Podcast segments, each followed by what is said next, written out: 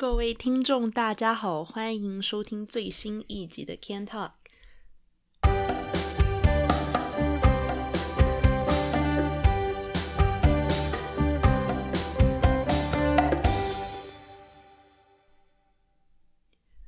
终于来到第四集的怀旧系列了。呃，说是怀旧系列，其实感觉上现在好像越来越慢慢的变成一个生活系列。总而言之，这一集的内容呢，主要还是在聊我跟嗯 Jim 我们在高中的时候的一些生活。那这一节内容呢，会主要 focus 在我们两个人打工的经验上面。希望可以给其他也 想要在加拿大打工的人，或者是以前也有在学生时期打过工的人，呃，一些分享跟共鸣喽。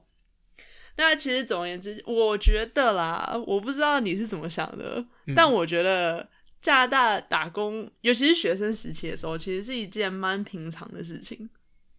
是这样子吗？不是吗？你是当时很多朋友身边都在，我还以为你会跟我同意，没有啊。我们光从第一点开始就没有跟他们同意。不过我自己当时身边的朋友比较少在打工了，是吗？我还想说，好像大家都是在高中时期就会开始去打工哦，没有吗？我觉得说不定是有，只是我可能不太知道我朋友的状况。我应该是这样，就是我觉得我很多朋友是在素食店之类的。可是我当时是在餐厅，可是 I guess 都都算打工吧，我也不知道。但都都打工啊，都打工啊。我觉得，我觉得至少我自己的经验，我觉得大家都就一到一个年纪之后，大家就会开始抢着去去打工，然后也不只是为了零用钱啊，感觉上是因为如果你有以后要申请一些东西的话，然后你履历上面如果什么都没有，哦，对，那真的会很惨。对啊，所以打工其实是一个蛮重要的事情，因为你以后。也不见得是如果要找工作还是什么，可是如果比方你就算是申请大学还是什么的，你有一点经验的话比较好，比较好来说，就是说你你学到什么之类的。因为我记得就是大学申请的时候，真的有些大学会要求他会看，对他会看，他会看你的打工经验呢，各位。对，所以。高中的时候履历也蛮重要的，我觉得。对。然后刚进大学的时候，就是一开始要申请社团什么的，那个那些履历也都蛮重要的。所以如果高中的时候有打工的话，大学就比较 OK。一开始的时候，真的。所以我觉得，其实说实话，我当时也没想那么多。那时候比较多打工，是因为我想要钱，就是额外的零用钱。而且我觉得在这边打工赚的钱还算还算不少哎，就是。我觉得零用钱还蛮多的，其实就做一个晚上就可以用蛮久的。看你做什么性质的吧。嗯，我当时都是在餐厅打工，所以呢就可以拿小费。对。可是如果是在那种麦当劳之类的那种，就是收银员的话，就就不能就没有小费了。嗯。不过，因为我们以前住的地方也比较乡下嘛。所以那边不是住很多那种比较有钱的退休老人吗？感觉小费就给比较多。对他们，他们就会看到那哦小孩子，然后做打工哦，然后然后通常啦比较会包容一些错误，然后小费也会给的比较比较多，对，他真的比较 非常慷慨，尤其 是因为是我觉我觉得嗯。可是文化上的差异嘛，就是我在加拿大打工的时候，一个很重要的技能就是要能够跟客人聊天，这种感觉就是讲一些就是客套，就是日常对话这样子，就所谓的 chit chat 啊，对，small talk，small talk。然后如果就是跟他们聊得很好的话，有一些老人真的就是很能够就是跟你就是和对到拍的话，就会给你很多消费。我自己个人感觉是这样。我我觉得他们可能是很多，如果他们是独居的老人的话，对，那你平常别人会关心你的生活起居最近如何的状态的话，也就是你去餐厅或是去哪里的时候，他可能会随口问你，觉得哎，你最近过得怎么样？对，也不见得说是真心想知道你最近过得怎么样，但是就至少有个人来关心你这样。可是我觉得有一些老人是那种他们孤独久了，所以呢，如果就是我们这样跟他就是 small talk，他们就是。有时候会蛮 appreciate。对，但我我的意思就是这样，就是说，就是说，有时候你的那个只是聊天起手势而已，就是对，就是啊，你最近过得怎么样啊？How's it going 之类的，也不是说真的很很好奇，说想要知道他生活所有细节，可是就是至少有个人来问你，关心一下你生活过得怎么样，那个感觉还是不错的嘛。所以感觉上，只要只要你有多多的想要 engage 这种这种对话的话，通常这些。客人比较愿意多给你一些小费，我自己觉得啦。我没有这个是真的，我觉得 对啊对，这个谈话的技能，真的说话是一个艺术。真的真啊的感感觉上，我不知道你觉得怎么样，但是我觉得台湾的服务有时候好像比较偏是那种，就是客人是神那种感觉。我觉得真的要看地方，不过我觉得你说的是对的，就是客人是神的这种这种感觉，在有一些餐厅是真的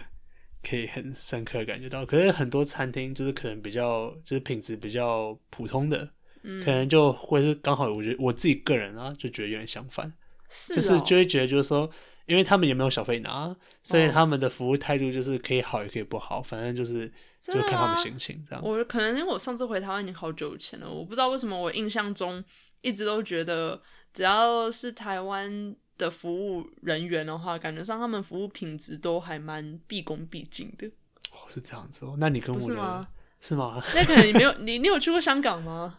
没香港呃那边东西是用丢的哎，就是你要吃爱吃，不吃就滚那种。我第一次去的时候被吓到了。有有有，我我去过香港，去了两天，就是上次回台湾的时候、去了香港两天玩，可是那个真真的是不一样，对啊对反正总而言之，我觉得，我觉得跟我觉得服务品质还是不一样啊。不一样，就感觉上你在加拿大这边，你去餐厅里面吃饭还是怎么样，那那个服务生来服务你，不会说把你好像当神还是怎么样这样拱着供奉那种感觉，比较多是有比较平等呃 平淡平 平等，比较哦比较平等的去对待你，就是会问说啊你最近过得怎么样啊？然后如果如果你太凶还是怎么，就是如果客人很鸡巴的话，我觉得服务生也不会就是全部承受下来。对我我觉得是不会，不过就是怎么说嘞，还是我觉得不真的是看情况。台湾的话，因为我有遇哦过那种服务品质很好，可是我有遇过就是服务品质很差的。可是因为在台湾就是那种样的店？文化怎，么样怎么样的店？就是那种如果是就是比较像是路边随处可见的啊，的店的话，摊吗？我觉得不不是路边摊，就是路边随处可见的店。我觉得通常服务品质就是一般般，就他不会特别去跟你攀谈，因为感觉就文化上的差异，就是会让人觉得就是有点在尬聊，而且尬聊这个哦词的含义不就本身就是代表说有点尴尬吗？可是我觉得在加拿大或者说在美国，服务生跟你聊天不是想要跟你尬聊，就是说你可能是可能会有点尴尬，可是。本意是好的这种感觉，而不是故意要跟你攀谈那种感觉，或者装熟哎啊，可。能就是民情不同吧。对，感觉上你走在路上，在台湾的话，就算不是在台北这种比较大的都市区，就是如果你去比较就是民情淳朴的地方的话，好像大家大家走在路上会互相打招呼吗？我也不知道哎、我觉得在加拿大，就是如果是乡下一点的地方的话，就我们也之前住的地方的话，我觉得会。嗯可是就是普通的话，就是做很多这些就不会，大家自己做自己的东西，嗯，对吧？对吧？不过说到一点，我觉得嗯，很多听众可以理解一件事情是，加拿大这边虽然我们也有拿到小费之类的，可是跟美国蛮不同的一点是说，就是美国好像大部分的餐厅的服务生小费是，就是他几乎他们全部的薪资，对不对？啊可是这边的话，就还是会有基本的薪资。因为说实话，我刚来加拿大的时候，我也不是很懂为什么出去外面吃东西一定要给小费。我会觉得说，有些地方它服务也不见得说有真的有多怎么样的服务，对我还要付给你十趴以上的小费，至少对，我就觉得很靠腰。我就想说，这个我到底在付什么东西啊？而且后来我发现到说，他们其实本来就有基本工资可以拿，小费只是额外的时候，我就更不爽了。就是如果说你是像美国那样子，你就是全部都是小费 base 的话，我觉得就还可以理解。可是你就已经有基本工资了，那不就是已经有人付你钱来服务别人吗？那我干嘛再给你额外服务费？啊，OK，大概这这不就是你的工作吗？这种感觉。不过我觉得小费这个系统，我自己个人觉得好的，因为你就会就是会怎么说，让他们有这个动力去给你比较好的服务品质。这要看服务生啊。反正总而言之，我觉得小费对于就是在餐厅打工的人来说是一大福音，对，因为你可能做一个晚上，你可能就可以赚好几家好几百块加币吧。有这么多没有我，我觉得就是说，如果你在那种比较高档的餐 厅哦，工作的话，对对，在康人的工作是真的。所以说实话哦，如果可以做一辈子的服务生的话，你说不定还能赚的比很多就是公职人员好多。如果再高级的话，对，对这这个是真的。我之前还有看过，就是那种，比方说有老师，或是有什么样的人，反正就是工上班族，然后他要赚钱去，比方说再念一个学位，还还是怎么样的话，他就会兼职去当服务生，因为服务生真的很好赚。嗯，像我刚刚讲，你可能去端盘子端一个晚上，然后如果你刚好又是在比较高档的餐厅服务的话，那那边的客人真的出手都很很很大方。对，对啊然后因为就是通常就是小费是按照你的那个就是餐的总额的，就是几个 percent 几个 percent 这样子，嗯，所以呢，就是高级餐厅的话，就是餐费的价格本身就比较高一点，真的，对 啊。所以我觉得当时我我之所以会第，就是我高中的时候想要出去打工，第一个想到的就是去餐厅打工，嗯，就是因为有小费关系。啊，可以赚比较多，对，嗯，那时候我想说，靠呀，我每次出去外面吃饭都要给人家小费，我也想要成为收小费的那个人，所以我 所以我就去打工了。呃，然后那时候我记得我第一份打工是在一个泰国餐厅，所以其实赚的小费没有我想象中那么多。哦，为什么？因为我本来以为小费是全部只给服务生的，啊？结果我第一次赚到小费的时候，结果那个时候外场服务生只有我一个人，所以整个餐厅里面，厨房里面有三个人，然后有我的经理，我经理基本上是什么事情都不做，他就坐在他就坐在收银台那边而已，就负责结账，然后还有我就是外场服务生，所以我负责点菜、然后送餐，然后收东西这样的倒水那真的辛。苦哎，但就只有我一个人，所以我想说，那个时候小费应该全部都是我的吧？对，就靠腰，就第一天结束的时候，我经理就说：“哎、你今天收到多少小费？全部拿出来，然后要平分给五个人。啊，所以我只拿了五分之一而已。这其实还是比基就是只有基本工资还要好啦。对可是我本来以为会有更多的，啊，这个这个可以理解，这个理解，对啊。不过我觉得在那边工作很棒的一点是，就是我通常是我记得那时候是夏天去的吧，然后我夏天我通常都是做。可能两三就一个礼拜做两三天，然后通常都是做那种一到五的，就我不做我不做 weekend，然后一到五我结束的时候，他他们就会说哦，我喜欢哪道菜，他们可以免费做给我。这么好，对啊，人这么好免费，包餐这样，哇，那真的很好。为什么我以前工作的地方都没有这样？没有吗？我没有我那时候哦，那家那家泰式餐厅，他现在已经倒了，我也不知道为什么，但是他已经倒了。然后那家，但是那家泰式餐厅的它的泰式奶茶真的超好喝的，而且我之前嗯从来没有喝过泰式奶茶，一直到我去那家餐厅上班之后，第一次喝真的是惊为天人，我觉得超好喝。跟以前在台湾嗯就是习惯喝的那种奶茶完全不一样，不一样泰式的吗？不一。样，真的很不一样。我本来以为泰式奶茶那能有多不一样，结果真的很不一样，完全不一样，超好喝。我到现在还是不知道怎么自己煮，可能好像有那种那种茶包，你买回来自己煮还是怎样，反正我没有自己自己在家里做过啦。对，但我觉得真的超好喝，所以后来那个包餐呢、有时候我就跟他说，那我可以就是多多带一杯奶茶。啊，就不点餐这样吗？还是说餐之后再多加一杯？一开始我是说不点餐，你就就是给我一杯奶茶就好。哦后来我经理说就是。啊，好啦，反正只是奶茶而已，就是你可以再多点一个餐。哇，啊人真好，人真好。就第一个打工的餐厅，他们都不让我点餐，就他们是看心情，还有看剩下菜。你。在什么样的餐厅打工？我在日本料理店打工，哦就是第一年的时候，然后那个时候他们就是会一直给我就是那个牛油果的寿司，啊，很基本，很基本。哦，对，洛里寿司很基本，很基本款。然后那个时候我一开始的时候其实还蛮喜欢吃洛梨的，嗯可是在那家餐厅吃了很多次，就是因为我那时候快一几乎一整年就是在上课的时候一边打工一边上课，所以那个时候吃那个寿司吃到完全不想再吃，我之后再也不想吃洛里了，所以我到现在已经是洛里寿司是里面只有只有洛里，只有洛里，就没有其他东西，可能就是有那种肉棒可能就是有一点点小小蟹肉棒或者说小呃小黄瓜之类的，可是就主体是洛里，哦，那真的 所以感觉上挺难吃的。对那个吃久了真的很不舒服，我觉得，所以之后就再也不吃了。嗯，啊，啊，你在后来还有在其他地方打工过吗？有有，我其实高中最后三年都有在那个日本料理店打工，可是可是是不同不同的三家，我每一年暑假会换一家，因为每一年暑假他们就跟我说，他们希望我就可以一边上课一边打工，然后可是我之后跟他们说哦不行诶，然后我就直接跑走这样子，然后呢，所以之后就不能再回去，所以就只好找新的一家。不过我都算是找还蛮不错的。就是你前面说那个一个晚上可以拿到很多小费，那个时候我觉得真的是这样子。不过因为我当时在一个很大的一个日本料理店打工，然后我们外场四个人，所以我刚才听你只有一个人的时候，我觉得真的是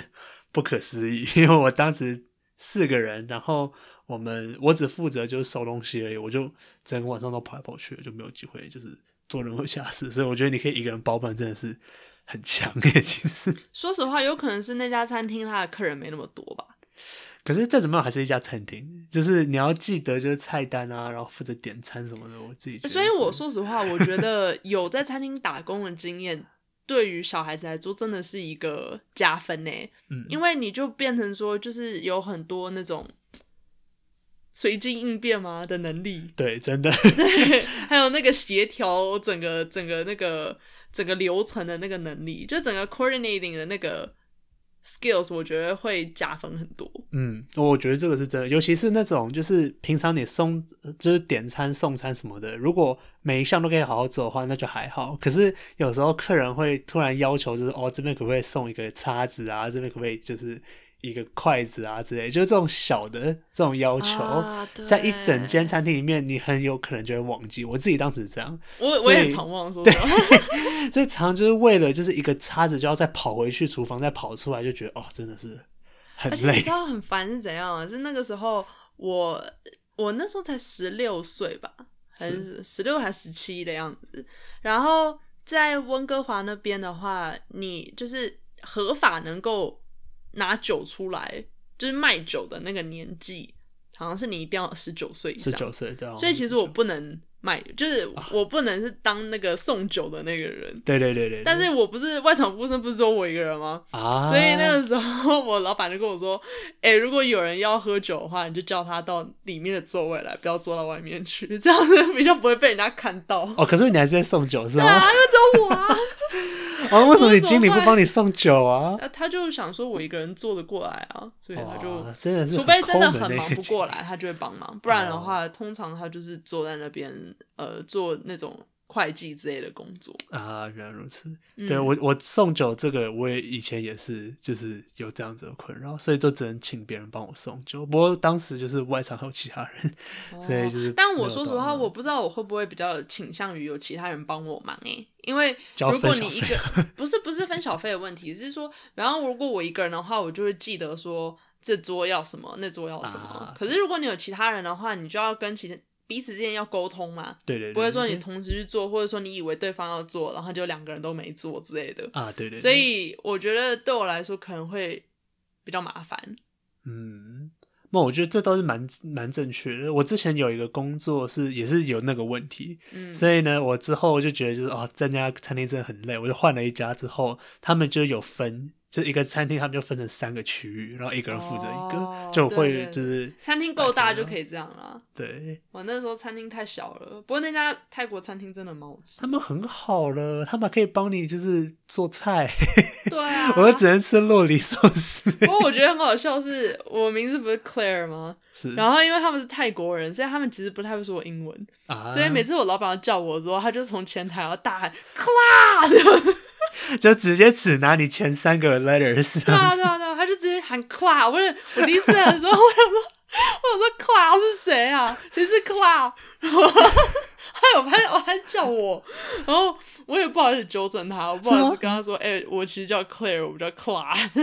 后来我就自动就是，如果我听到 Cla 的话，我就自动想说，那应该就是在叫我。所以你一直在那边工作那段时间都没有就是纠正他对啊，他们平常很少叫我，说实话。啊，嗯所以就可能也没有就是频繁到需要纠特别纠正的次数。对，只是不过他们虽然是泰国人，但是他们真的人都超好的。因为我记得有一次夏天，我穿那种就是细肩带背心去上班，对，然后就前一天刚好我有点中暑，所以我妈帮我刮痧。那你知道啊刮完痧之后，那个背不就红红的吗？这样子对有点看起来有点像淤青还是淤血那样子。对对对对对，然后我就穿着细肩带去上班，然后哎、大家好，大家好，然后我就进去那个更衣室换换员工制服，对然后就进去的时候，他们就看到我背，所以我换完衣服出来的时候，那个厨房几个大妈，他们就在呃欲言又止这样一直呃你还好吗？然后我就说我很好啊，怎么了？然后他就说，他们就指着我的背，然后说：“哦，那个你的背看起来好像有受伤呢。”然后，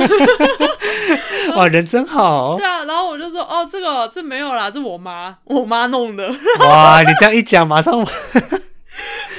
这误会越来越大了，”我一讲之后，他们马上就就是一副那种我们要帮你报警吗？就家暴这样子吗？就可以打笑电话给家暴。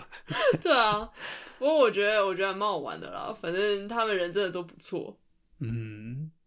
我自己的话倒是有一个，就是其实也就像菜鸟的失误嘛，不过我觉得也是一样，就是别人对我很好的经验，就是我当时一开始就真的一开始才刚开始打工在第二天吧，然后那时候我也是在就是日本餐厅，然后他们有就是味噌汤，嗯然后那个餐厅很麻烦一件事情是，它餐厅很小，所以我当时就是要把那个味噌汤给客人的时候，我就不小心就是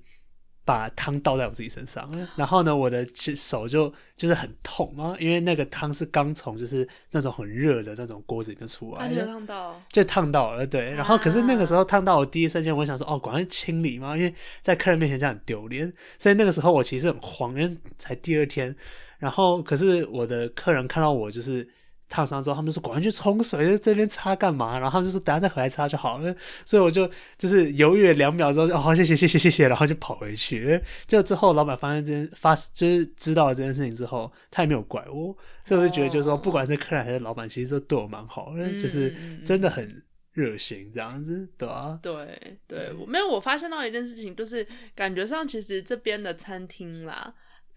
都对员工蛮好的，我觉得是真的。除非你去中式餐厅，啊，中式餐厅的话，他们就有自己自己的文化，就感觉上他们就是另外一个另外一个世界。对，我我我自己是没有在中式餐厅打工过的经验啦，但是我看过很多人在网上分享，就是说什么，要么就是欠拖薪水，就不给你薪水，不然的话就是要求你就是做一些。就是比如说延长工时啊，或者是说原本讲好你只是服务生，就后来你什么东西都要会之类的，啊，对，这种很多哎、有刚刚你讲的第二项，我朋友有做过，真的吗对啊，他就在中工中餐厅工作，那个时候我们都是一起的高中同学，嗯，然后他就是他去中餐厅工作的时候，他就是一开始是包外场，之后又包内场，然后之后就是两边来回跑，就是他一个晚上没有就是一个固定的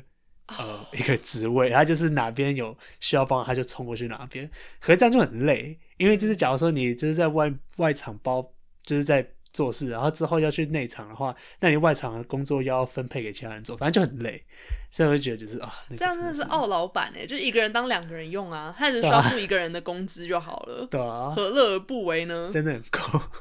对啊，我我觉得这实在是啊，傲老板真的是哪里都有。嗯不过说说到工资啊，你那个时候的工资你还记得多少吗？那个时候工资一定就是基本的工资，就是最低薪资。最低薪资当时是多少？当时好像是十一点二五还是十点二五加币，然后我就是拿那样子的钱。不过我嗯刚才前面不是说我做了三个日本餐厅吗？嗯就其中有一个餐厅真的特别的抠门，他那个时候我在刚过去的时候，他就说我前面两个月他们不给我就是最低工资，可是所以我 我那时候很想抗议，因为那不是就是违法的？嗯嗯嗯。可是他们就真的就只给我好像九块还是八块吧，一个小时。我也是啊，哦我也是，因为那时候他们跟我说，就是加完小费之后就会超过基本工资。对他们就这样跟我说，可是我觉得这样本身还是违法的。可是我当时没有就是戳破这个事情的勇气，所以我就让他们过嗯，因为。是第一份工作嘛，或者说就是你也是学生而已，就算了，有有钱赚就该偷笑了这种感觉。真的，真的，真的，对。不过我觉得最低薪资其实说实在也算蛮够用的，以学生时代来说的话，因为你也不用付什么其他的啊，赚到的钱基本上你就是拿来当自己零花钱存起来。对，对，没错，没错。那说到薪资的话，就是其他当时有其他哪边比较热门的打工地方吗？就你还记得吗？我自己觉得好 当时好像很多人都很喜欢去星巴克打工一样，啊，对，星巴克感觉就非常高级的感觉。对，很高级，而且重点是说，其实我一直都还蛮想，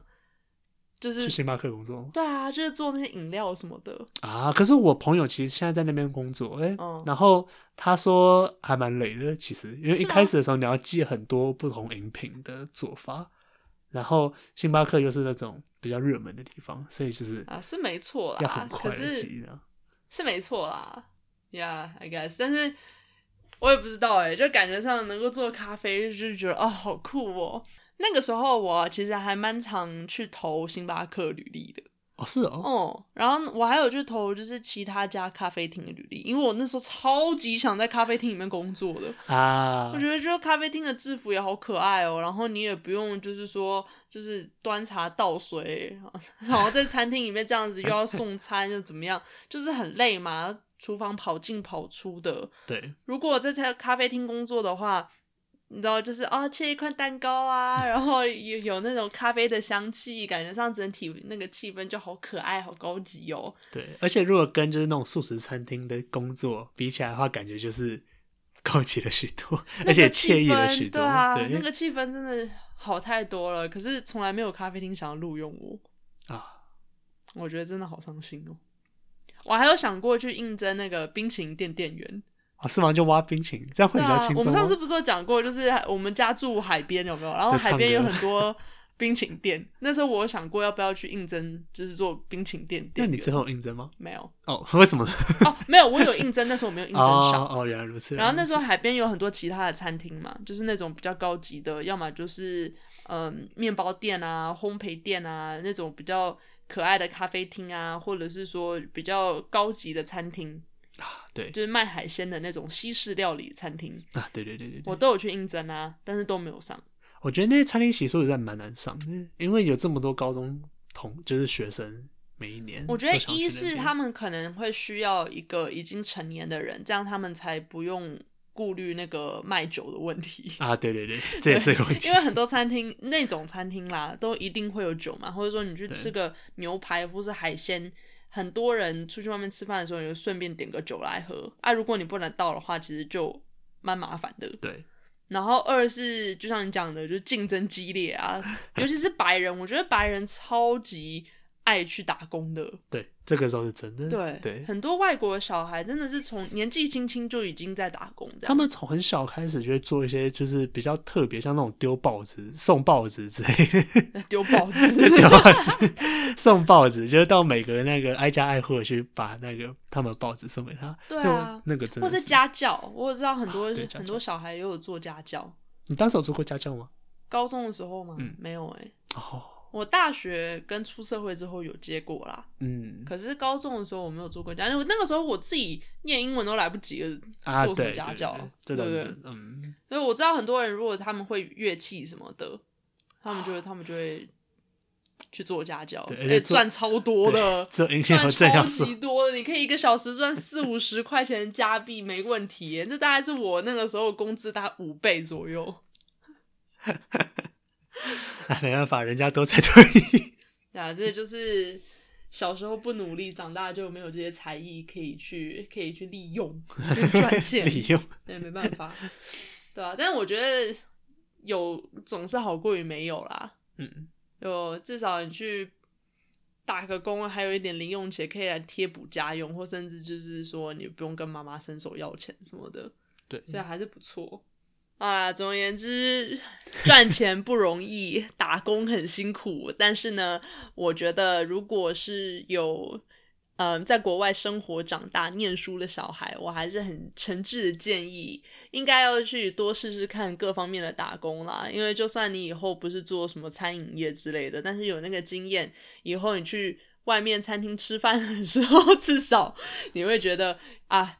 对方的服务生也辛苦了，就会比较甘心给他多一点小费，就不会像我一开始一样。没错，这个是真的。我觉得开始做了就是餐厅的打工之后，就会更愿意的给更多小，费。而且你对对方的服务品质会有所要求。对对对对对对，就如果对方很差的话，就会更不愿意给小费；可是对方很好的话，就会愿意给更多，所以就对没错变得非常极端，没错没错 没没有中间的。对，反正总而言之呢，这一集跟大家分享打工的内容，差不多就到这边为止。那反正总而言之，这个系列真的是非常的随性，所以呢，如果有任何听众，你们有什么想要知道的有关于加拿大生活的什么问题啊，或者心得感想，呃，都欢迎在下面多留言给我们，让我们知道，让我们下一集呢就可以为你们解答。那感谢各位听众的收听，我是 Jim，我是 Claire，那就下一集再见喽。好，拜拜。拜